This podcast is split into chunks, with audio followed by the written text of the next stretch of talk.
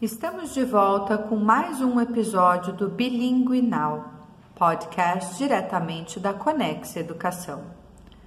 O que é a abordagem CLIO?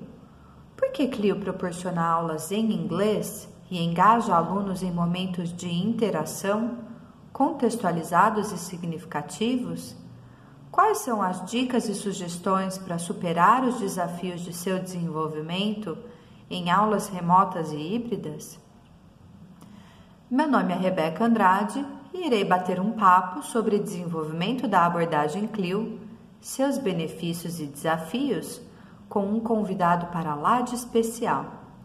Vice-diretor da Escola SEB Bilingue Unidade Portugal, em Ribeirão Preto, Rodrigo Souza é graduado em Letras, Pedagogia e especialista em língua inglesa. Possui 16 anos de experiência em educação com ênfase em educação bilíngue, aquisição da linguagem, desenvolvimento de currículo e formação de professores. Possui inúmeras certificações internacionais, como TKT CLIO, além de cursos e workshops na área de educação bilíngue em instituições nacionais e internacionais. Residiu em Nova York por três anos, onde frequentou Hunter College, CUNY University Recentemente, Rodrigo retornou de um curso de extensão em educação bilíngue na CUNY Graduate Center, Nova York, realizado pela professora Ofélia Garcia. Seja muito bem-vindo, Rodrigo. Olá, Rebeca. Muitíssimo obrigado pelo convite. É, é um prazer estar aqui para a gente bater esse papo aí hoje sobre a abordagem CLIO. Rodrigo, então vamos lá.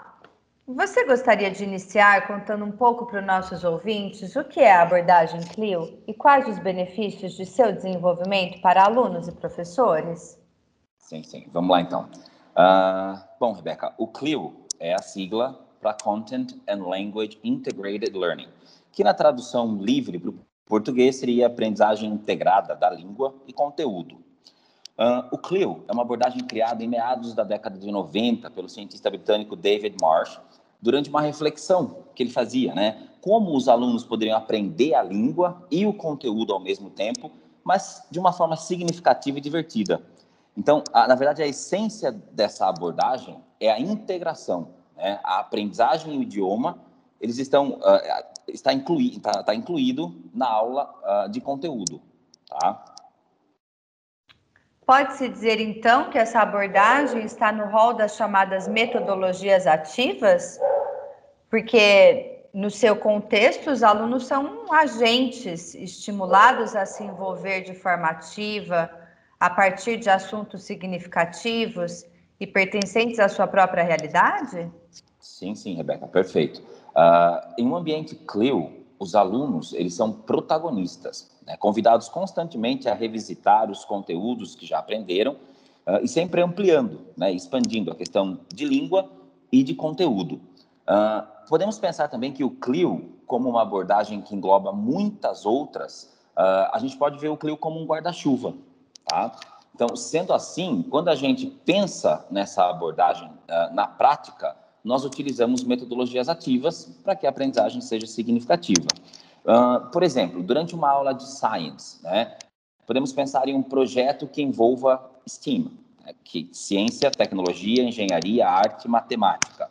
Uh, e certamente esse projeto vai fazer com que haja um engajamento dos alunos com o tema e, consequentemente, a participação ativa envolvendo os alunos para fazerem coisas e pensarem, refletirem sobre as coisas que estão fazendo.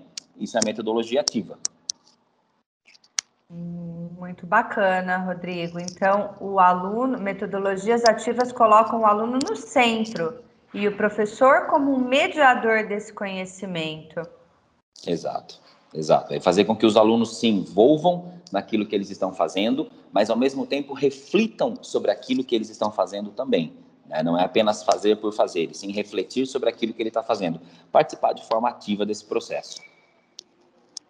Buscando reconhecer novas descobertas, né? expandindo esse conhecimento sempre, retomando aquilo que eles já tenham aprendido. Sim, sim. Bacana. Em quais situações desse contexto de aulas remotas e híbridas, Rodrigo, os professores da escola SEB bilíngue, da Unidade Portugal, puderam perceber que a abordagem CLIO funcionou melhor? Nós, uh, da escola SEB bilíngue, Unidade Portugal, quando planejamos com base no CLIO, nós nos organizamos a partir de nove áreas que precisam ser estruturadas dentro desse, desse planejamento. Uh, então, a, a primeira uh, que a gente pode trazer aí, né, que a gente vai focar, são expectativas uh, de aprendizagem e os objetivos. Depois, em segundo lugar, a gente tem a questão do conteúdo. Em terceiro, a comunicação. Depois, o pensamento crítico e habilidades né, a serem desenvolvidas. Depois, em quinto lugar, a gente tem aí as atividades né, e exercícios em si, que serão feitos durante, durante o processo. Uh, em sexto lugar, a gente pode elencar os materiais e recursos necessários para a condução de uma sequência didática ou de um projeto.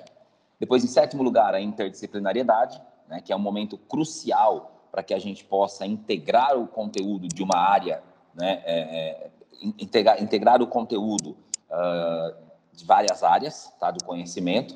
Uh, em último, em oitavo lugar, desculpa, né, está a questão de, de avaliação, uh, ou seja, como eu irei avaliar meu aluno de forma fazer uma avaliação formativa, uma avaliação somativa, né, uh, um instrumento de avaliação para que a partir desse instrumento eu tenha critérios para desenvolver outras atividades. E por último, né, mas não menos importante, a questão do suporte linguístico tá? Uh, que é muito importante nesse processo né, de, de aquisição de língua, para que o aluno também seja bem sucedido no final desse processo. Então, cada professor deve conhecer a sua turma para ser possível pensar no suporte linguístico e nas diferenciações linguísticas, para que os alunos se sintam amparados e seguros na compreensão do conteúdo e o uso da língua. Muito legal. Então, existe todo um, um planejamento prévio, né? Não, não é só a, a união, ela, ela é simples na, na, na, forma de aplicabilidade, porém, ela, ela possui várias etapas que esse professor precisa se antecipar para que ele consiga dar essa fluidez de, de, de desenvolvimento para os seus alunos, né? Sim, o que eu sempre costumo dizer também, Rebeca, é que a gente precisa, dentro da metodologia CLIO, a gente precisa sempre olhar para o conteúdo e ver oportunidades de língua desse conteúdo, né? Ou olhar para a língua e ver oportunidades de conteúdo dentro dessa língua. Então, a gente vai sempre trabalhar, como eu coloquei lá em cima, é uma integração, né? De conteúdo e linguagem. Então, a gente sempre tem que ter esse olhar, e isso tem que ser pensado, estruturado, planejado, né? Para que aconteça na sala de aula, durante as nossas aulas ou projetos. Muito bacana. Até, né, Rodrigo, é importante a gente ressaltar aqui para os nossos ouvintes que uma boa prática pedagógica de ensino-aprendizagem, ela, ela, ela precisa ter claro onde ela quer chegar.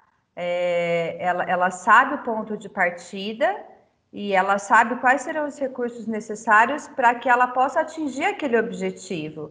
E a partir daquele objetivo, então, é um novo ponto de partida e assim a gente vai ciclicamente expandindo essa jornada de aprendizagem é, para o aluno, né? Sim, sim. Isso sempre tem que ser de forma cíclica, né, para que a gente possa avaliar o nosso, né, o que aconteceu, identificar, né, quais são as, as dificuldades ou os problemas que a gente vai encontrar aí, para a gente poder reestruturar essa proposta e novamente iniciar esse ciclo, né? Muito bacana. Então, é, imagino que, é, assim como eu, os nossos ouvintes estão curiosos para ter um exemplo mais prático de como uma aula Clio foi planejada e desenvolvida por seu time para ser conduzida de forma remota e híbrida. Conta um pouquinho para a gente. Uh, então, como eu coloquei, né, a gente tem essa questão, uh, anteriormente, na né, questão anterior aí, a gente falou um pouquinho sobre uh, o processo, né, o, o, pensar nessa aula, o estruturar essa aula. Então, eu vou contar para vocês, vou dar um exemplo para vocês aqui de uma aula que aconteceu no Grade 6, uh, uh, numa, numa, turma do, do, sexto ano, na aula de, de Science. Tá? Eles estavam falando, então, sobre tecido. Tá? Eu vou focar um pouquinho nessa aula, né, vou fazer um recorte aí e vou focar na parte de atividades e recursos tá? que foram feitas. Então, o primeiro passo dessa aula foi identificar o conhecimento prévio dos alunos, né, que é o Active Prior Knowledge. Então, o professor primeiro, ele, quando ele trouxe a, a, a, o conteúdo, né, para falar sobre tecidos, a princípio ele tinha que identificar o que os alunos já sabiam e o que os alunos ainda não sabiam sobre o conteúdo e também sobre a língua, não apenas sobre conteúdo. Então, para iniciar essa aula, ele trouxe um KWL chart, né, que é aquele aquele chart que é what I know, what I want to know e what I learned. Né? Então, o que eu sei, o que eu quero aprender e o que eu aprendi. Uh, isso ele trouxe, então nós estávamos numa sala com uma, né, no, ensino, no ensino híbrido, nós estamos trabalhando com educação em modalidade híbrida, então nós tínhamos alunos em casa, alunos aqui na, na sala de aula, presencial. Uh, o professor colocou então esse chart, uh, projetou na lousa, e o, ele foi fazendo perguntas né, sobre, indagando o que os alunos já conheciam, já sabiam, sobre questão de tecidos e os alunos iam de casa, iam colaborando com isso, né, com essa, trazendo informações para o professor, onde ele ia acrescentando nesse chart, que era visto por quem estava em casa e também por quem estava aqui, e os alunos que também estavam no presencial puderam participar é, desse processo. Uh, ao final desse primeiro passo, o professor conseguia, então, uh, diagnosticar o que os alunos tinham de conhecimento e até mesmo qual o nível de desafio que ele ia apresentar a partir daquele ponto. O desafio tanto linguístico como o desafio referente ao conteúdo, que nesse momento estávamos falando sobre tecido. Uh, o próximo passo disso era quando foi quando o professor focou uh, no input e output, que também tem que ser pensado e estruturado dentro de uma metodologia CLEU. Uh, para que isso acontecesse, então, vamos pensar como que a gente pode fazer esse input, porque foi diagnosticado que algum uma parte do vocabulário acadêmico esse aluno não tinha, né? Então a gente precisa fazer esse input para que o aluno me traga depois respostas ou consiga produzir, uh, que é a questão do output. Para isso a gente trouxe então uma plataforma, um jogo que chama Kahoot, uh, onde o professor fez utilizando o vocabulário acadêmico que ele precisava fazer né, o input com os alunos. Então, ele trouxe um jogo onde os alunos que estavam em casa, por ser uma plataforma digital, uh, eles acessavam, tanto os que estavam em casa como os que estavam aqui em sala, acessavam pelo dispositivo esse jogo. Uh, e aí, o professor então desenvolveu, trabalhou e focou nesse vocabulário acadêmico através desse quiz que foi feito. Depois do jogo, uh, para que houvesse então esse output, ele pensou, a gente uh, estruturou uma worksheet para esses alunos. Essa worksheet foi pensada para os alunos que estavam aqui, foi feito né, no, no, papel, na, na, no papel, e os alunos que estavam em casa no formato digital, uh, como um Forms, tá? Então, o professor colocou para os alunos nessa worksheet o desafio de How much do you know about cells? Né? Então, quanto eles sabiam, desculpa, uh, how much do, uh, how much do you know about uh, tissue, né? Exato, não era, é, não era cells. Uh, e então, através de, de, um fill the gaps, né? With just one word, os alunos tinham que ir completando né, os, os, os, as lacunas ali com apenas uma palavra, que era exatamente a palavra que eles já tinham trabalhado anteriormente, uh, o vocabulário acadêmico trabalhado anteriormente, e eles foram preenchendo. Isso aconteceu numa dinâmica bem legal, Rebeca, porque os alunos que estavam em sala de aula se dividiram em duplas ou em trios para realizarem essa, essa tarefa, e os alunos que estavam em casa também foram divididos em grupos nos breakout rooms tá, uh, que nós temos, para que eles pudessem, então, em duplas ou em trios, discutir sobre essa worksheet, fazer essa, essa, essa atividade para depois a gente voltar, né, todo mundo para a mesma sala de aula ali, para o mesmo momento, que vem a parte do, do, do, do collaborative task, né? Então, a parte do, do de uma, é, é, uma atividade colaborativa, que também é muito importante nesse processo, Então, quando depois desse momento eles retornaram todos para a mesma sala uh, para compartilhar o resultado dessa worksheet que eles fizeram em grupo. E nesse momento, o professor volta no KWL chart apresentado lá no início, para que eles possam, durante essa discussão, pode ter surgido alguns Ws aí, né? Algumas dúvidas, algumas curiosidades que eles queiram saber sobre tecido, tá? Sobre o tissue, né? Ou até mesmo algumas coisas no L, né? What they have, what they have learned. Tá? Então, algumas coisas que eles podem ter aprendido durante esse processo. Então, o professor volta no KWL para que eles possam compartilhar, então, a ideia de tudo isso que aconteceu. Então, isso aconteceu de forma, né, no, no, numa, nessa modalidade híbrida, com alunos aqui na escola e alunos também no modo uh, online de suas casas. Rodrigo, muito legal. Nossa, quanto que eu aprendi. Que saudade que deu da sala de aula. Essa foi uma aula de 50 minutos, aproximadamente? Isso, tá? É, na verdade, essa aula foi desenvolvida, o professor tinha duas aulas, era uma aula dupla, tá? Uhum. Então, o professor fez isso numa aula dupla com os alunos, Sim. né? Então, mas são aulas que são aulas de 45 minutos, foram duas aulas de 45 minutos. Bacana. E, e a gente pode perceber, né, por essa dinâmica, Rodrigo, que quando a gente trabalha em um ambiente CLIO, é, é só depois dessa sondagem que o professor vai fazer aquela mini palestrinha de input de novo conteúdo, né? Porque uhum. não adianta ele dar um novo conteúdo e o. Eu, eu gosto muito dessa analogia, né? Que Clio é proporciona aquela boia para aquela pessoa que está aprendendo a nadar. Né? Ela dá aquela boinha para é, com diferenciação linguística para ir né, tentando se aproximar cada vez mais daquilo que o aluno já sabe em termos de língua para que ele consiga acompanhar o conteúdo, né, para que ele não se afogue. Então, não é, o professor ele é, talvez não seja muito válido e até eficaz ele já vir com aquela mini palestra no sentido de, de apresentação de novo conteúdo se ele não fizer primeiro esse trabalho de sondagem anterior, né? Perfeito, exatamente, né, Rebeca? A gente sempre precisa.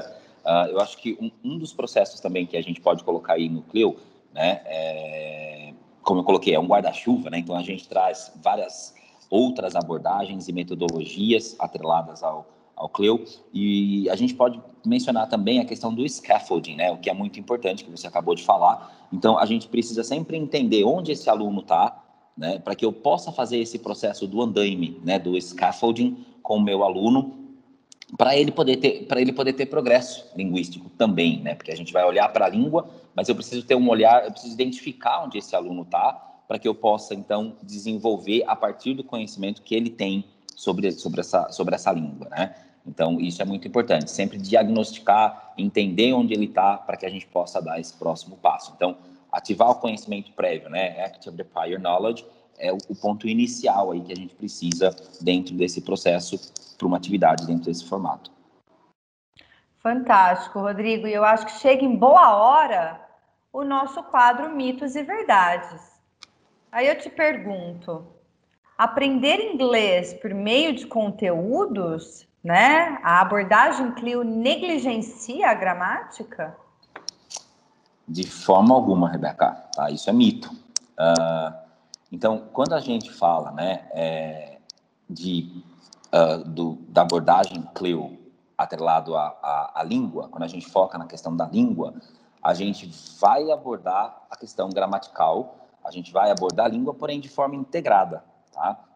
Então, eu costumo dizer que uh, há muito tempo a gente sempre aprende, a gente sempre olhou uh, ah, para a língua como o que fazer com a língua. Então, o que eu faço quando eu estou uh, no restaurante? O que eu faço quando eu vou ao shopping? O que eu faço se eu quero comprar? Então, a gente sempre estudou e pensou a língua dessa forma. Quando a gente traz isso para a metodologia CLEO, a gente vai trabalhar, trazer um conteúdo e vai integrar essa linguagem. Quando a gente integra essa língua, a gente também está trabalhando aí a questão gramatical, a questão de vocabulário, a questão cultural da língua, porém de uma forma integrada. Então, a gente vai trabalhar assim uh, com essa gramática também. Então, isso é um mito.